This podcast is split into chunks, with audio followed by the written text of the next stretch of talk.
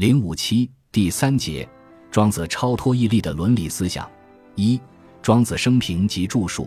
庄子，姓庄，名周，战国中期宋国蒙（今山东曹县），一说今河南商丘人。庄子的生卒年月无可确考，《史记》说他和梁惠王、齐宣王同时，后人马叙伦说他大约生于公元前三百六十九年，卒于公元前二百八十六年，较为可信。庄子曾经在蒙这个地方当过七元吏，管七元的小官，后来做了隐者。庄子的一生似乎过着很贫穷的生活。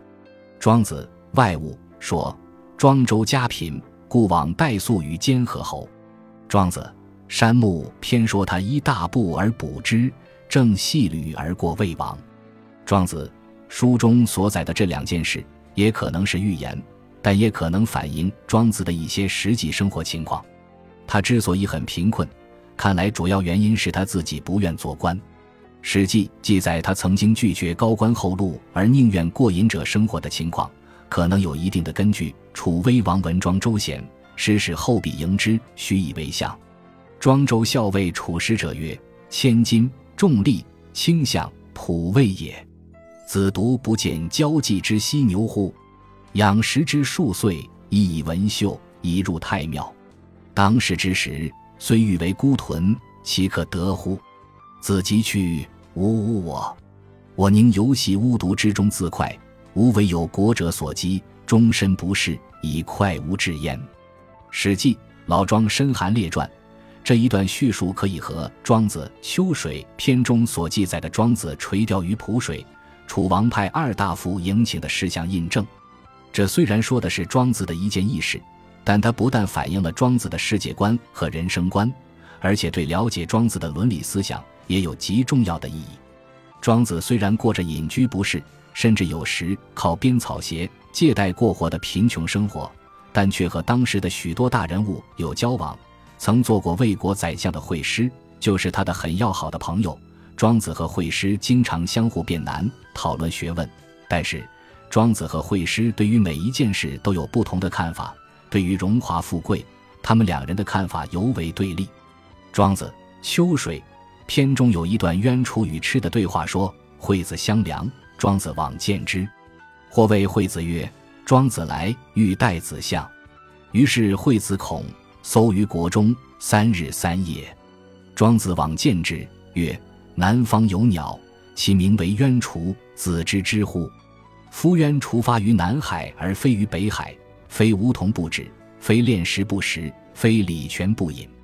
于是吃得腐鼠，渊出过之，养而视之曰：“夏，今子欲以子之良国而下我邪？”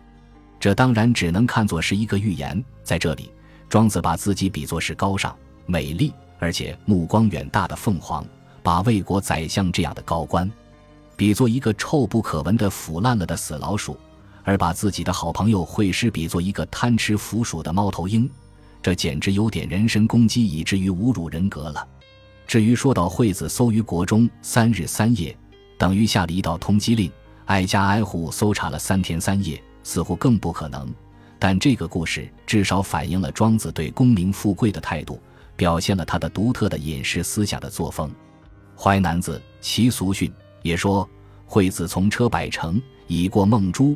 庄子见之，弃其鱼鱼。这是说，会师过孟珠这个地方时，摆着十分阔气的仪仗。此时，庄子正在钓鱼，看到会师这么一副气派，心里甚是鄙夷和生气，连自己钓到的鱼都丢到水里去了。从《庄子》三十三篇来看，庄子是一个有着绝顶聪明智慧的人，有着极高的文学造诣。他用诗一般的文字，形象生动而又感人的语言。引人入胜的故事，变化奇特的情节和极为生动的描绘，及含有深刻意义的警句来叙述他的哲学和伦理思想。在伦理思想上，他一反过去那种道德箴言的说教和长篇的逻辑论证，而是用人们现实生活中所喜闻乐见的事例或寓言加以引申发挥，给人以启发，使人们从中受到教益。正如闻一多所说，庄子的哲学不像寻常那一种金言的。俊刻的、料峭的，一味皱眉头、绞脑子的东西。他的思想的本身便是一首绝妙的诗。注《闻一多全集》第二卷二百八十页，北京三联书店一九八二。别的圣者我们也崇拜，但哪像对庄子那样倾倒、醉心、发狂？注《闻一多全集》第二卷二百八十页，北京三联书店一九八二。因此，按庄子的聪明才智来说，在当时的所谓百家争鸣的形势下，即使不愿做官，就是从事讲学，要获得一个较优越的生活环境也是很容易的。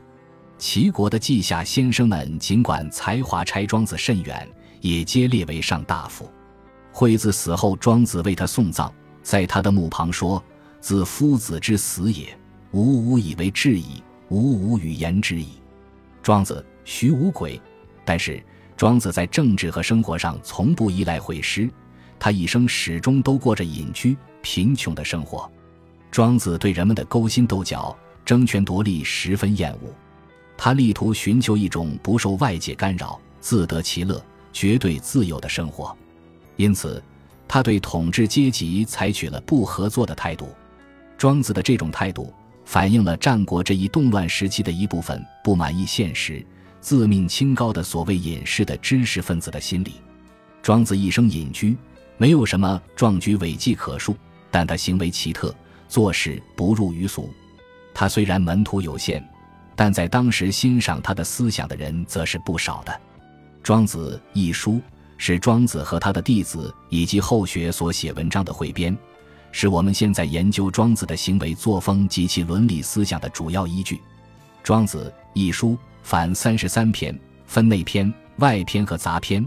但他们所表述的思想并不是完全一致的，甚至有些篇章还有相互矛盾的地方，这就给我们的研究带来了一定的困难。在这互相矛盾的篇章中，哪些篇章能代表庄子的基本思想？对此，学术界有不同的看法。有的人认为，庄子内篇中的《逍遥游》《齐物论》《大宗师》等篇可以代表庄子的基本思想。并以此断定庄子是一个哲学上的唯心主义者。